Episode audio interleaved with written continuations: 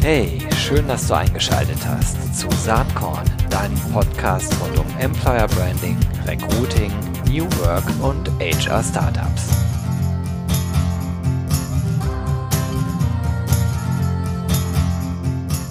Ja, hallo und herzlich willkommen zum Saatkorn Podcast. Ich freue mich heute, die Präsidentin des Bundesverbands für Personalmanager und sicherlich auch Managerinnen am Start zu haben, nämlich die Inga Dransfeld-Hase. Hallo Inga, herzlich willkommen.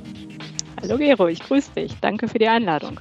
Ich freue mich total, dass du dabei bist. Und wir sprechen gleich ganz viel über ein BPM natürlich und auch dessen äh, Ansichten, die du ja vertreten musst als Präsidentin. Aber natürlich habe ich auch zum Start mir ein paar Fragen überlegt, die erstmal darauf abzielen, dass du gerade selbst deine Rolle gewechselt hast. Du warst äh, lange bei Nordzucker in sehr leitender Funktion. Du hast, äh, warst Head of Corporate Functions bei der Nordzucker und äh, bist jetzt seit August Director People and Culture in der Dachregion für die BP Europa SE.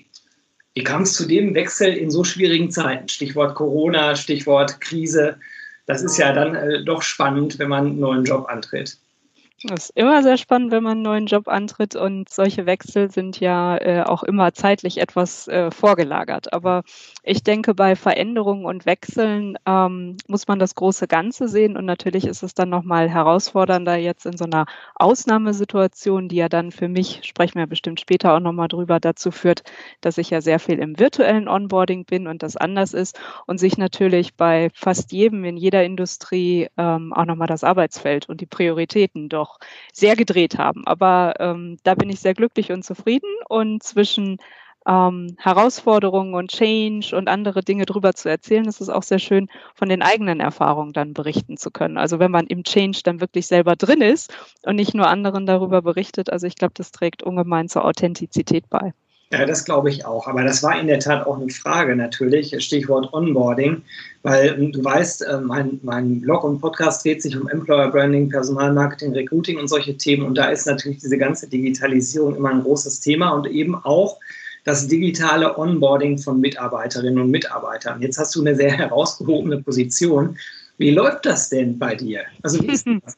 Da hast du dann lauter Videokonferenzen jeden Tag und lernst deine neuen Kolleginnen und Kollegen, aber auch Mitarbeiterinnen und Mitarbeiter so kennen. Wie ist das? Ja, ja, äh, berichte ich gerne mal im Detail. Genau so ist das. Äh, der erste Tag war noch geprägt von, wir treffen uns im Büro und machen das zusammen, damit man einen Eindruck hat davon. Wir haben aber auch vorher gesprochen, so wie sich das im guten Onboarding gehört. Und dann gestern hatte ich beispielsweise eine Belegschaftsversammlung für einen Teil in Deutschland und da hat man dann die unglaubliche Möglichkeit, ähm, mal einmal mehrere hundert Mitarbeiter auf einmal zu erreichen. Und das sind ja ganz neue Dimensionen von zu Hause, weil normalerweise hat man ja dann doch immer, ich sag mal, mal größer und mal kleiner, aber den Schnitt, dass man wirklich fühlen kann, was ähm, bewegt gerade eine Belegschaft, was passiert da. Ähm, da ist natürlich das äh, Virtuelle dann nochmal ganz was anderes. Aber mein Tag, so wie du gerade gesagt hast, äh, mit Pausen fängt er morgens an und endet abends und manchmal hat man dann äh, nur die Scheibe und zwischendurch muss man sich immer ähm, ein paar Zonen schaffen, wo man dann auch mal Menschen hybrid und vor Ort, weil ich sage mal, die neuen Sicherheitsvorkehrungen gelten ja auch überall. Wie viel Abstand ist es? Wie viele Meetingräume gibt es überhaupt, wo man viele Leute auf einmal treffen kann? Alles das gilt für mich auch. Ich mittendrin. Und einmal schwenkt zum Verband. Da haben wir gerade ausgezeichnet beim Nachwuchsförderpreis das äh, erste Mal eine Arbeit zum äh, virtuellen Onboarding. Auch ganz spannend für dich. Also wo man, äh, wo mal was dazu geschrieben wurde, was es denn alles für Angebote gibt. Und das Thema ist halt noch nicht so sehr sehr beschrieben. Nee, absolut. Äh, ist ja auch klar, weil sowieso diese ganze Krisensituation in meinen Augen zumindest wie ein Katalysator wirkt. Also für vieles, äh, was vorher eigentlich ähm, in vielen Köpfen als nicht möglich galt, gerade auch in Deutschland, ein bisschen zurückhaltend, äh, und gerade innerhalb der HR-Fraktion, äh, macht Corona halt zwangsweise möglich, was vorher vielleicht äh, gar nicht äh, als realistisch umsetzbar galt. Also so ein Onboarding-Prozess äh, komplett virtuell oder wie du gerade schilderst, eine Antrittsrede ähm, in eine Scheibe zu halten und gar nicht alle Reaktionen direkt mitbekommen zu können, ne? weil natürlich man nur vielleicht neun Leute sieht oder zehn äh, auf dem Feld gegenüber. Das stelle ich mir als wirklich große Herausforderung vor. Äh, da geht es ja auch, dass man so eine neue Position antritt. Man will die Leute mitreißen und begeistern und wenn man dann nicht genau mitkriegt, wie die Reaktionen sind, das ist vielleicht dann auch ein Nachteil der Digitalisierung, die an anderen Stellen wieder ganz viele Vorteile hat. Mhm. Und dann lass uns doch noch über was ja. Schönes sprechen. Äh, wenn dir dann Einzelne, obwohl der Tag ja eng getaktet ist und ja. alle von einer Sitzung zur anderen kommen, sich dann aber die Zeit nehmen und dir schreiben, wie, wie das auf sie gewirkt hat oder was sie mit dir mal besprechen möchten oder wenn man dann kommt, das ist halt sehr, sehr schön. Ne? Und dann muss man manchmal halt noch nachgucken, wer ist denn das, der schreibt und äh, wie ist das? Aber ich finde, das sind dann wieder die Momente, wo man sieht, ach, ähm, wir sind ja doch alles äh, äh Menschen und wer sich da die Zeit nimmt, das ist sehr schön. Ja, super. Ähm, wie ist denn das eigentlich? Ich nehme an, und du hast es eben schon angedeutet, solche Stellenwechsel, die bahnen sich natürlich nicht innerhalb von sechs Wochen an, sondern das ist von länger, etwas längerer Hand geplant in der Regel. Aber ich stelle mir vor, dass die Herausforderungen, die man zum Zeitpunkt, als man das erste Mal über die Stelle gesprochen hat, bis zum Stellenantritt sich ja doch Corona-bedingt massiv verändert haben. Was sind denn gerade die größten Herausforderungen für dich in deinem Hauptjob? Meinem Hauptjob, ähm, da ist es so, dass es äh, eine sehr große Transformation gibt. Äh, wenn man sich insgesamt überlegt, äh, was passiert mit der Welt, wie stehen alle da, ähm, dann ist ja die Frage, CO2-neutral zu werden und auf BP runter als internationales ähm, Öl-, Energie- und Gasunternehmen, ist ähm, das die grüne Strategie, die rausgegeben wurde. Also an meinem Tag drei kam die neue Strategie und das auch ihrer Zeit voraus. Also sprich ähm, eher als äh, gedacht und dann sitzt man da und äh, nimmt teil und sieht, wie sich das Ganze transformiert. Und natürlich ist das in Vorgesprächen sehr wichtig, aber dann Teil des Ganzen zu sein von, ich sag mal auch in den Größenordnungen, was dann ja alles ähm, transformiert werden muss und wie es anfängt, Formen anzunehmen, wie man aber auch dann in der Belegschaft natürlich sehen muss, ähm, was ist das ursprüngliche, was uns auszeichnet, was ist das Zielbild bis 2030, was muss äh, mitgenommen werden, verändert werden, äh, umgebaut werden, welche neuen Positionen werden geschaffen, wenn man, ich werde mal ganz konkret in Deutschland denkt und dann an die Tankstelle Aral denkt, wie ist das dann äh, mit der Mobilität, wie wird das dann mit Charging sein, ähm, da gibt es ein Rewe to go und andere Dinge.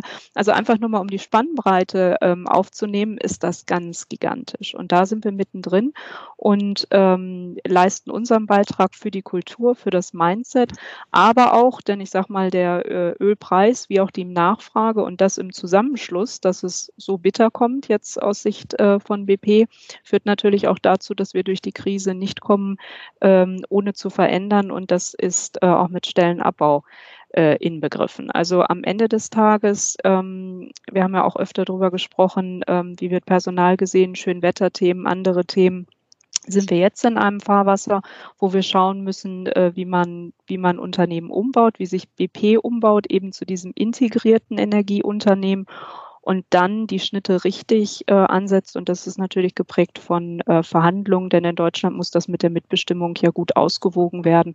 Und da sind wir ganz am Anfang. Aber das ist das, was mich jetzt erstmal ähm, mittelfristig äh, am meisten beschäftigen wird. Also eigentlich, äh, wenn man es mit einem Schlagwort sagen will, die äh, große Transformation äh, von BP an der Stelle, digitale Transformation. Das ist übrigens ganz interessant. In meinem Agenturleben kriege ich das an ganz vielen Stellen mit, dass gerade diese Personalrolle eine ganz große Herausforderung hat, weil das eigentlich in zwei Seiten gedacht werden muss. Das eine ist die Frage, sind die Mitarbeiter, die uns groß gemacht haben, eigentlich die Mitarbeiter, die uns auch in Zukunft weitertragen? Und die oft bittere Antwort ist, äh, das ist nicht unbedingt komplett so der Fall. Also, äh, was ich damit sagen will, die Leute, die man in Zukunft einstellt, haben sicherlich andere Jobprofile als die, die man in der Vergangenheit eingestellt hat. Und äh, das hängt natürlich auch eng mit meinem Leib- und Magenthema Employer Branding und Recruiting zusammen. Und wenn, wenn wir auf die HR-Rolle zurückkommen, ist ja immer so eine Dualität, so ein Balanceakt zwischen äh, auch mit der Mitbestimmung zu regeln, dass man in gewisser Form abbauen kann und gleichzeitig aber auch aufbauen muss. Ist das eine Herausforderung, die du da auch siehst? Oder lass uns gar nicht vielleicht auch nur über BP sprechen, sondern eher aus Verbandssicht. Ist das mhm. ein Thema im Verband, dieses äh, Das ist ein ganz äh, großes Thema im Verband und das war es in 2019, äh, als äh, wir uns überlegt haben, was sind die Trends für 2020, haben wir das Ganze noch Prepare genannt. Beschäftigungssicherung im Sinne von, wir schauen, was kommt und das wird für viele Transformation sein, nur dass dann der Lockdown kam und danach, ich sag mal, für äh, Branchen wie äh, Luftfahrt, Gastronomie, Hotellerie, Existenzfragen auf einmal für kerngesunde Unternehmen kommen. Das ist, glaube ich, die Verschärfung oder das Brennglas, wie du gesagt hast, ähm, ganz sicher. Und ähm, so ist es an vieler Stelle. Ich sage mal, wir sehen flächendeckend aus Verbandssicht Hiring Freeze und gleichzeitig dann aber die Freigabe, dass spezielle Zukunftsrollen aufgebaut werden. Das kann man, ob das jetzt E-Commerce ist, ob ich umstellen muss, mein äh, Geschäftsmodell oder andere Dinge, das ist die Dualität. Und da eben auch ähm, lang bis mittelfristig für den Personaler die Aufgabe, die Capabilities aufzubauen. Denn ähm, ich sage mal, wir haben ja immer noch, äh, ob wir das jetzt War for Talents nennen oder ob wir sagen, demografisch, was wir sehen, äh, Babyboomer, wie kriegen wir das denn hin, müssen wir ja daran arbeiten, dass wir viel mehr dann auf die neuen Rollen bekommen, weil die Antwort kann nicht schwarz und weiß sein, äh, wir entlassen und nehmen andere, die sind ja gar nicht da. Also insofern ähm, ist da, sind das ja auch die Punkte, ähm, ich sage mal, Erfolgsmodell Kurzarbeit, wo wir schauen müssen, ähm, was geht denn mit Qualifizierung einher und wie kann man das, sage ich mal, noch konkreter für Betriebe dann stricken. Denn das Spannungsfeld ist doch zwischen, man verdient jetzt kein Geld und hat in Kurzarbeit. Ich sage mal, die Kurzarbeit ist ja auch schon ein Schritt, den keiner jetzt, äh, sage ich mal, freiwillig anstrebt. Ja. Und dann Qualifizierung äh, zu nutzen, um später anders rauszukommen, da muss schon vieles ineinander äh, greifen, dass es gut läuft. Und ich glaube, unser ähm, Branchenfazit aus Verbandssicht ist halt, dass ähm, das mit der Kurzarbeit äh, gut läuft und viele ja auch zurückgekommen sind jetzt. Wir haben ja noch ähm, Insolvenzen im Moment, die nicht gestellt werden können, was auch gut ist, aber wir wissen ja gar nicht, wer da noch so alles unterwegs ist an Unternehmen. Ähm, aber die Qualifizierung an sich, ähm, das braucht ja Zeit. Äh, da müsste mehr getan werden. Ja, das ist ganz interessant. Wenn man auf der BPM-Seite ist und sich da ein Profil anschaut, dann gibt es so ein Mini-Interview mit drei Fragen. Die letzte Frage war, wofür möchten Sie sich besonders stark machen im Verband? Eine Antwort, die kennst du selbst, ich sage es aber kurz, eine der wichtigsten Zukunftsaufgaben ist für mich die Fachkräftesicherung. Wohlgemerkt, das war natürlich vor Corona. Aber, ich glaube, das war auch in 18, 19 oder sonst. Aber da lag ich ja nicht schlecht, genau. Aber die Antwort stimmt ja gerade jetzt immer noch ganz besonders. Ne? Und ähm, ich werde von vielen Leuten äh, immer gefragt, ja, wie siehst du das mit Employer Branding und Recruiting? Hat das überhaupt noch, noch äh, eine Bewandtnis jetzt in Corona-Zeiten? Und man muss natürlich sagen, klar, von März bis äh, vielleicht Ende August ist da relativ wenig breitflächig passiert. Ich erlebe sehr stark seit September, dass ganz stark wieder nachgefragt wird, in bestimmten Profilen natürlich nur. Und ähm, meine Wahrnehmung ist, dass äh, gerade da, wo es um Top-Talente mit Digitalisierungs-Background geht, dieser War for Talents ja nicht abebbt, sondern der wird viel stärker, weil Branchenunterschiede sich egalisieren. Alle suchen Digitaltalente, ist völlig egal.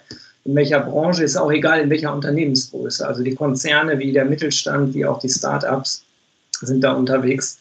Insofern ein, ein ganz spannendes äh, Feld, wenn man dann noch das ganze Thema äh, Mitarbeiterentwicklung mit reinnimmt und das ist ja richtig. Also wenn man sich nur auf Rekrutierung verlässt, ich glaube, dann ist man verlassen. Man muss halt beides machen. Ja. Das ist ja spannend. Da vielleicht nochmal meine Einschätzung ist, dass ähm, ja, kurzfristig, und wir sind ja in der ähm, größten Krise nach dem Zweiten Weltkrieg wirtschaftlich gesehen, das ist erstmal so. Nichtsdestotrotz, ähm, wenn wir dann nach vorne gucken und schauen, dass, ich meine, gerade in der Krise ist uns da auch nochmal aufgefallen, wenn du den ganzen Tag zu Hause sitzt, soll doch das, was man tut, äh, acht, zehn oder wie viele Stunden auch immer sinnvoll sein. Und das wäre für mich Purpose. Und wenn ähm, ich sage, woran nehme ich teil, was, was tue ich, was bewirkt das im Großen Ganzen, ähm, dann bist du ja bei Branding und anderen Dingen. Also und gerade diejenigen, die wechseln können, also Davor hatten wir einen ganzen Arbeitnehmermarkt, jetzt vielleicht nur in Teilen. Ich glaube aber, wenn äh, Deutschland sich weiter so tapfer schlägt und die Wirtschaft, so wie die Prognosen sind, äh, wieder nach oben geht, ähm, dann kommt das Thema wieder in Renaissance, ist aber aus meiner Sicht ein bisschen abgelöst von New Work im Moment, weil ich glaube, die, ähm, da kommen wir vielleicht später ja auch noch zu, die Strukturierung dessen, wie man zusammenarbeitet und was da, ähm, sage ich mal, aus der Pandemie die Erkenntnisse sind, das würde ich im Moment noch als wichtiger äh, erachten, aber das ist sicherlich eine Frage, wenn ich lange an Recruiting und Employer Branding geantwortet habe, dann habe ich vielleicht noch andere Punkte, die dann überholen, weil sie, also es soll nicht eine Wertigkeit sein, aber ich glaube, die Wichtigkeit von New Work ähm, ist da auch nochmal zu sehen. Naja, ich sehe das äh, komplett wie du und wir können auch mal direkt beim New Work-Thema bleiben, äh, weil die Themen in meinen Augen sowieso alle miteinander zusammenhängen. Du kannst es relativ schlecht, finde ich, so abgegrenzt äh, betrachten.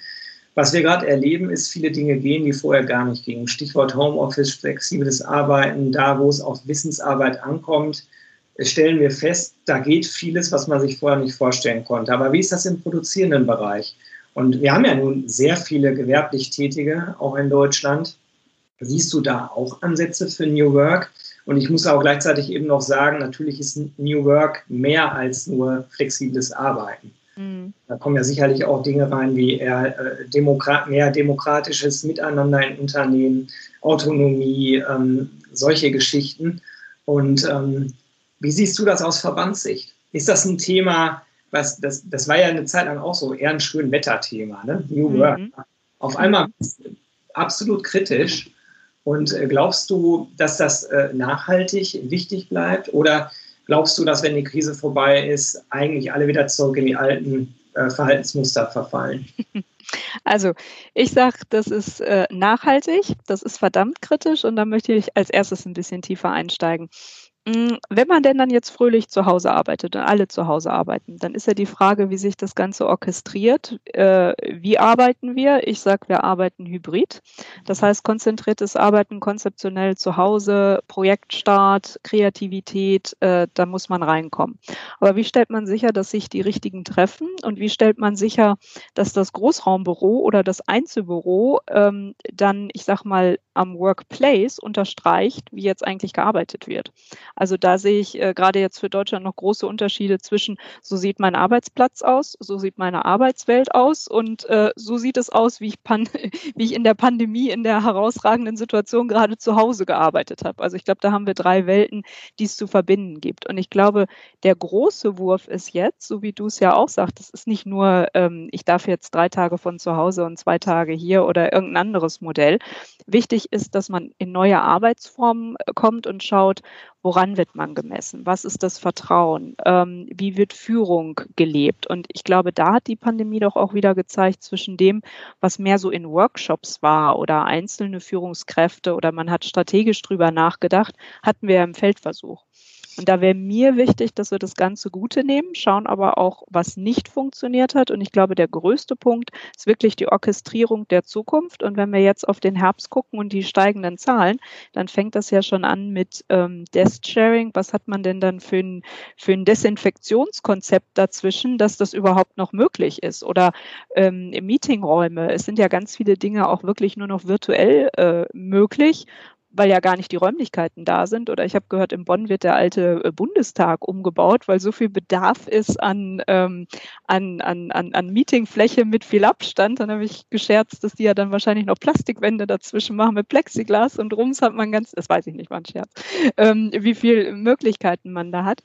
Ähm, also so gesehen bin ich mir sicher, dass das bleibt und dass das das Arbeiten ähm, sehr nachhaltig verändern wird, weil ja jeder im Feldversuch war, Vorstand, Aufsichtsrat, Betriebsräte, Belegschaften und zu deinem Punkt gewerblich.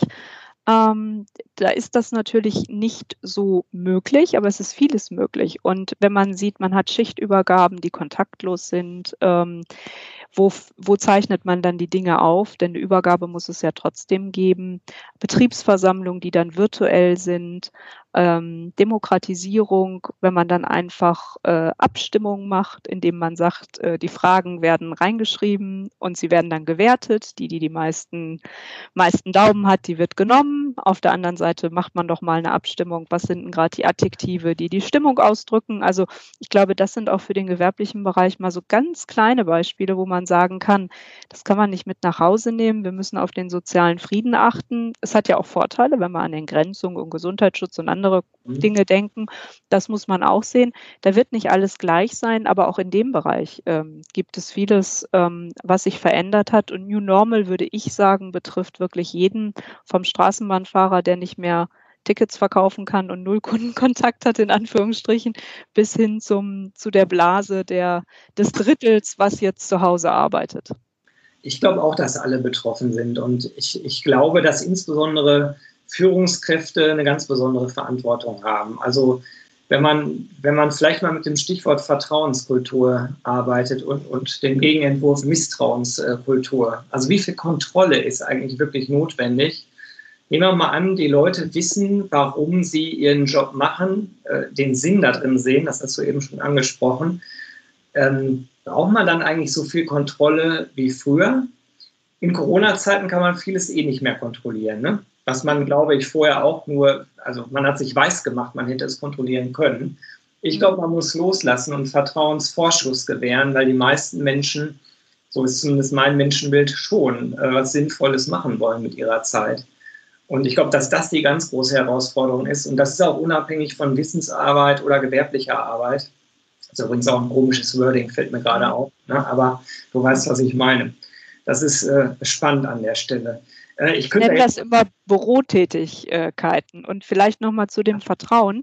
Ähm, bei mir war immer schon Vertrauen und wenn man, wenn man international führt, sind ja auch alle gar nicht vor Ort. Also insofern habe ich nie einen Unterschied gesehen, ob diejenigen, die zufälligerweise mit mir auf demselben Büroflur sind, warum die eine andere Führung verdienen, wie jemand, der andere Zeitzonen hat oder woanders sitzt, wo ich es ja auch nicht sehe. Also insofern ist, ist äh, Vertrauen ein Geschenk von beiden Seiten. Und natürlich haben jetzt mehr, mehr ähm, diese diese Version der Zusammenarbeit ähm, ausprobiert. Aber dieses, äh, was muss ich kontrollieren? Ähm, ich finde, da geht es um Befähigen, um Fördern und dann auch eine Frage der KPIs, wo man dann eigentlich hinkommt und ob es nicht eigentlich ist, wie viele Talente habe ich gefördert, wie viele sind da weitergewachsen, wie viele haben sich ähm, entwickelt, ähm, was ist daraus geworden? Ähm, das sind die Dinge, die ich meine, die Unternehmen ähm, dann weiterbringen in dieser Fragestellung und nicht, ob es 80 Prozent Kontrolle war oder 100. Das ähm, ist nicht mein Bild zu der Sache. Aber ähm, da haben wir jetzt Gott sei Dank mehr, die, die in diesem positiven Test sind sozusagen. Ja, also so gesehen, ich meine, bei allen Negativen, was durch Corona entstanden ist und wo auch viele Leute natürlich äh, darunter leiden müssen, bis, bis hin zu Todesfällen, das ist alles ganz schrecklich. Aber es gibt nicht nur negative Seiten, es gibt auch Chancen, die daraus entstehen. Und das zumindest ist in meinen Augen eine ganz große Chance, dass man eben äh, da ein bisschen progressiver agiert. Lass uns noch einmal kurz über ein Thema sprechen. Da kann ich dich natürlich hier nicht äh, einfach so ziehen lassen als äh, Frau mit diversen Spitzenämtern. Du ahnst schon, was jetzt kommt, die Rolle der Frau in mhm. der Arbeit. Ähm, es gibt eine aktuelle britische Studie, die wir auch mit unterstützt haben, äh, die besten Arbeitnehmer für Frauen. Und da, äh, das machen wir jetzt schon im dritten Jahr, äh, auch mit einem ganz spannenden Beirat. Ist zum Beispiel die Janina Kugel mit dabei, aber auch noch andere spannende Damen. Ähm, wir erkennen, dass da wirklich Fortschritte passieren über die letzten drei Jahre hinweg. Wo wir allerdings merken, dass da immer noch so eine Bastion ist, das sind wirklich Spitzenpositionen. Ähm, das sieht man ja auch. Ne? Also wie viele Frauen sitzen tatsächlich in Aufsichtsratsgremien oder in Vorständen? Was ist denn da deine Meinung? Stichwort äh, Quotierung. Macht das Sinn für eine begrenzte Zeit, um das einmal aufzubrechen oder wie ist deine Haltung dazu? Mhm. Also erstmal freue ich mich, dass es Fortschritte gibt. Dann ist ja immer die Frage, was misst man und wie viel Fortschritt ist das? Und da ich selber auch eine Tochter habe, wünsche ich mir äh, für die nicht, und jetzt ist ja egal, welche Studie wir äh, zitieren, wird, also die ist sieben Jahre alt, ich glaube, je nach Studie wird es trotzdem weit zu spät sein für sie, wenn das so weiterginge wie zuvor. Äh, deswegen war ich lange gegen Quoten, weil ich finde, dass das nicht schön ist, wenn man äh, sich als dessen fühlt und dann sagt, ach, ich bin ja ausgewählt worden, weil. Das ist, finde ich, nicht gut und ich glaube immer, immer daran, dass es um die Befähigung geht und wer was am besten kann. Aber wenn es wiederum keinen Fortschritt gibt, und den gibt es ja leider, äh, wenn wir jetzt spezifisch auf Deutschland gucken, äh, nicht in der Art und Weise. Und ich hatte ähm, immer auch Skandinavien im Beritt oder andere, wo es ja ganz anders aussieht. Ähm, da komme ich dazu, dass ich sage, naja, wenn es denn sein muss, dann nehmen wir so eine Quote. Und wichtig ist ja auch, die Quote wird ja nicht sein, äh, ähm, 60, 40 für Frauen, sondern es geht ja darum, einen gewissen Prozentsatz einzuführen. Also ich sage mal, jeder, der sich da benachteiligt fühlt, da sage ich, es geht ja nicht um die Mehrheit oder so, sondern es geht ja um, um eine kleine Angleichung von dem. Und das wirklich und bitte nur auf Zeit. Das haben wir auch gesehen bei den Aufsichtsräten, dass sich etwas getan hat, wenn wir das brauchen. Und ich glaube, die Zeit hat uns gezeigt, dass wir das brauchen. Und deswegen auch ähm, eine Vorpositionierung ähm, hinsichtlich dessen, was ich mit meinen ähm, Kolleginnen und Kollegen Kollegen im Präsidium, im Gesamtvorstand äh, auch besprochen habe, dass wir als Verband uns auch pro mittlerweile äh, äußern, weil wir sagen, ähm, ja, es ist schon richtig, das zu haben für diese Spitzenämter. Denn wenn wir mal schauen, die Quote, die in Diskussion ist, würde ja auch wieder nur einen ganz kleinen Ausschnitt äh, hier betreffen. Und was uns dann als Herzensangelegenheit viel wichtiger ist, ist eigentlich, dass wir schauen, wie ist das mit den Karrierewegen, wie viel kommt denn nach, äh, was passiert denn dann? Denn ich glaube, je besser die Basis und äh, der Durchfluss nach oben ist, umso sicherer wird es auch sein, dass Frauen dann oben ankommen. Aber das weißt du auch alles, wenn wir von äh, Schule, Abitur, Ausbildung und dann, ich bin ja selber Juristin, mal gucken, wie viele Professoren gibt es dann in Jura noch oder wie viele Partner in Großkanzleien, dann sieht das, ist, ist das ja eher einer der Schlusslichter, sage ich mal an der Stelle. Deswegen gibt es viel zu tun und ähm, wir pro, aber nicht aus Überzeugung, sondern mit einem weinenden Auge, dass es anders wohl nicht zu gehen scheint. Ja, ich sehe das ähnlich, also oder genauso könnte ich sagen. Lassen wir mal kurz ein bisschen über den äh, HR-Nachwuchs äh, äh, mhm. Äh, knacken. Ähm, verfolgst du eigentlich so die HR-Startup-Szene in Deutschland? Bist du mit, was da so passiert? HR Startup Award habe ich gerade verliehen äh, letzte Woche. Und ähm, ja, äh, da, also ich sag mal, da bin ich nicht so tief drin, wie du da drin bist, aber ähm, klar, was da kommt, ist wichtig. Und ich denke auch, dass das für die Attraktivität der Profession an sich total wichtig ist. Das glaube ich auch. Ja. Ähm, dass man sieht, was, was, was kommt denn nach und wir zeichnen uns ja nicht gerade äh, durch das aus, was wir haben und jedes System und Tool, was wir haben. Ich glaube, keiner träumt davon, Personaler zu werden, nur weil er, ähm, ich will jetzt keine Namen nennen, ein großes Tool äh, an der Stelle äh, sich zu Gemüte geführt hat. Ich glaube, ich habe mal auf dem Kongress gesagt, ähm, äh, Verband, das ist so ähnlich äh, wie Tindern, no, nur dass die Erfolgschancen äh, hier bei der Vernetzung dann größer sind und weniger, weniger Enttäuschung. Mir ging es aber eigentlich darum, wenn man in Branding ähm, aktiv ist oder, oder Recruiting, wenn man mal überlegt, wenn, wenn ähm, Berufsziel Influencer ist und ich überlege, wie viele kommen denn da durch und wer wird denn auskömmlich ähm, an der Stelle Stelle verdienen, dann ist es doch eine super Gelegenheit, das vielleicht im Personal zu machen und einfach, ich sag mal, vom Kontakt und, und Social Media und was man sich sonst so wünscht, kann man in unserer Profession eigentlich sehr gut ähm, äh, dann an der Stelle verwirklichen. Und ähm, so sehe ich das vielleicht im Spin-off, dass es ähm, ganz attraktive Bereiche gibt für junge Menschen, ähm, die sich das aber, glaube ich, ähm, gar nicht unbedingt vorstellen, wenn sie an Personalwesen denken oder äh, Humanressourcen. Ähm, da finde ich die neuerlichen Änderungen, ich bin ja jetzt auch People and Culture, ich glaube, das ist ein bisschen attraktiver auch aus ähm, dem Wording-Bereich, wenn man das Wesen dann mal länger, länger hinter sich lässt. Ja, definitiv. Wie ist denn das eigentlich äh, aus Verbandssicht? Also ähm, äh, ihr werdet ja monitoren, wie viele junge Menschen eigentlich Mitglied im BPM werden. Das ist ja ein personenbezogener Verband. Es sind ja nicht genau. vier, die Mitglied sind, sondern es sind eben einzelne Personen. Habt ihr da ein Nachwuchsthema oder eher nicht? Wie ist das? Hm. Oh, wir haben ein Nachwuchsthema im positiven Sinne. Ja. Äh, bei der Wahl war das doch so, äh, der liebe Tobi sei hier herzlich äh, gegrüßt, äh, hat sich beworben und hat gesagt, äh, ich bin reingekommen als Young Professional. Ich finde das so spannend, ich bewerbe mich fürs Präsidium. Und rat mal, wer im Präsidium sitzt. So, ja. weil ich denke nämlich an der Stelle, ich als alte Frau kann ja nun nicht sagen, wie die Zielgruppe ganz genau denkt. Äh, und da finde ich das sehr schön, wenn man darum bereichert ist. Und deswegen haben wir beispielsweise jemanden, der dann im Tandem gerne auch mit sehr erfahren, gerne auch, aber auch mit den Bereichen. Also ich sage mal, ein Punkt zum Beispiel, was wir jetzt ähm, wegen Corona ein bisschen verschoben haben, jetzt aber kommt, ist beispielsweise ähm, die ganzen harten Themen in der Besattelung für Young Professionals. Einfach einfach, ähm, einfach aus Wachstum kommt. Über Jahre mussten die schon mal Personal abbauen. Wie sind Restrukturierungen, Transformationen, was passiert da? Und das ist ganz wunderbar, wenn sich Tandems finden, das dann so aufbereitet wird, dass es für die Zielgruppe gut ist und ähm, dann vonstatten geht. Wir waren immer beim Kongress sehr großzügig, was wir unter Neueintritten und Young Professionals denn ähm, ähm, an der Stelle, ähm, sage ich mal, für Freitickets rausgeben, aber auch, ähm, dass ja die Mitgliedschaft äh, im ersten Jahr auch umsonst ist. Und wir reden hier ja über 150 Euro für Magazin, für 150 Veranstaltungen. Also ich glaube auch etwas, wo man als äh, junger Mensch sagen kann, das sind ja jetzt nicht Tausende von Euros, wo ich mir lange überlege, trete ich da ein, trete ich da nicht ein.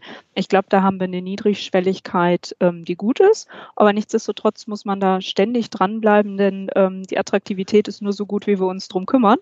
Ähm, denn ich glaube, da ist einfach dann das Verbandsbild weiß ich nicht, was ich mir gedacht hätte, bevor ich den BPM kannte. Die Verbände, das kann man ja auch verstaubt ansehen oder wofür treffen die sich, was ist das äh, für ein Club. Aber ich glaube, da ist unsere äh, DNA eine ganz gute, dass das auch jungen Menschen Spaß macht und ähm, die wir auch ganz gerne dann mal im Magazin oder andere Dinge präsentieren. Und wir sind ja auch was zum Anfassen. Wir waren, als wir noch durften, kochen. Und da haben wir doch just auch mal dann Young Professionals eingeladen, damit man einfach auch äh, Austausch miteinander hat und die auch sehen, ähm, dass wir da absolut nahbar sind.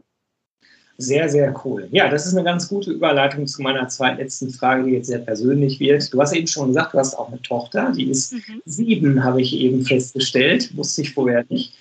Ähm, wenn, wenn ich so recherchiere im Vorfeld eines solchen Interviews, dann würde ich sagen, wow, die Inga ist echt eine Powerfrau, ähm, hat Spitzenämter, kommt in den Interviews äh, sehr, sehr gut rüber, sehr eloquent. Ähm, wie würden deine Tochter dich charakterisieren? Äh, nochmal ganz anders, weil äh, ich sag mal, mit Mama zu sein ist ja, ist ja ganz was anderes. Da kommt man von der Schule und hat Riesenprobleme, weil der eine dem anderen den Stift geklaut hat, weil es schon wieder nur Nudeln gab in der Schule und das ganz fürchterlich äh, schmeckt oder ähm, andere Dinge wichtig sind. Also insofern ähm, bin ich ja immer der gleiche Mensch aber ähm, sind die Fragestellungen da natürlich äh, ganz andere. Mir ist Zeit enorm wichtig. Also insofern muss man ja schauen, ähm, was man macht. Ich bin deswegen auch ähm, jetzt mit dem Jobwechsel komplett umgezogen mit der Familie, weil ich finde, wenn man dann noch pendelt, ähm, mir sind die kleinen Begegnungen äh, wichtig. Also, dass man zusammen ist, dass man ins Bett bringt, dass man dann da ist. Also man kann ja zu allen äh, Lebenslagen arbeiten, aber das ist mir wichtig, dass man da ist, denn ich denke, so ein Leben ist zu kurz, als dass man danach nachher äh, gesagt bekommt, äh, Mama war ja nie da.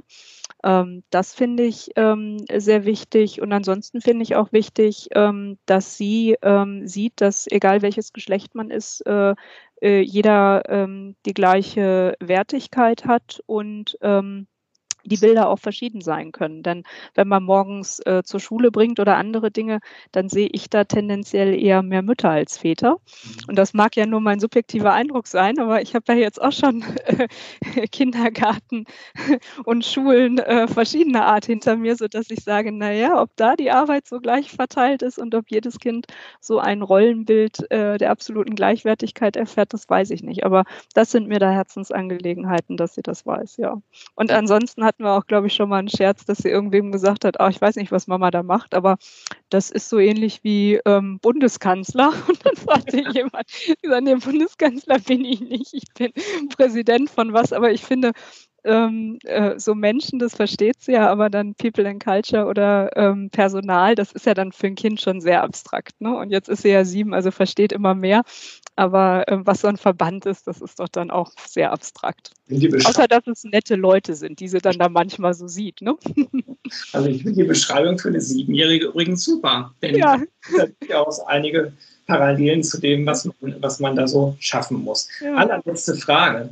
Ähm, Gibt es irgendein Medium, Buch, Podcast, äh, Film, irgendwas, was du nachwuchsvollen HR-Talenten ans Herz legen wollen würdest? Erstmal, äh, ja, was, leg, was lege ich Ihnen ans Herz? Erstmal lege ich Ihnen ans Herz, dass Sie, dass Sie Mitglied werden, denn ähm, ich denke, was Sie lesen, was Sie hören, ist eins. Ich würde aber mehr auf den Austausch setzen. Also ich würde sagen, Sie sollten sich vernetzen, Sie sollten zuschauen, dass Sie ein oder zwei Mentoren kriegen, gerne auch über das Unternehmen hinaus Und ich glaube, dass man aus dem praktischen Austausch noch eine Menge mehr zieht als ähm, nur über Hören oder Lesen. Das würde ich äh, tatsächlich empfehlen. Und da kann man dann auch, glaube ich, mal so ein Szenario nach, ich hatte Verhandlungen und habe es nicht durchgekriegt oder habe ein neues Talentprogramm aufgesetzt und irgendwie wird das gar nicht so angenommen, so schön, wie wir uns das gedacht haben. Marketingkampagne läuft nicht so gut oder irgendwas. Ich glaube, das kann man, ähm, kann man mit Kollegen und im Austausch noch viel mehr miteinander ziehen. Da würde ich darauf ähm, empfehlen und verweisen. Super Tipp. Ich sage ganz herzlichen Dank an dieser Stelle, Inga. Das hat mir sehr, sehr viel Spaß gemacht, mit dir zu sprechen. Und ich kann mir schon vorstellen, dass wir irgendwann mal einen Teil 2 machen, weil offensichtlich gibt es sehr viel zu berichten aus deiner spannenden Welt oder den Welten. Also danke. Ja, ich danke auch und dann auf Teil 2. In dem Sinne. Tschüss.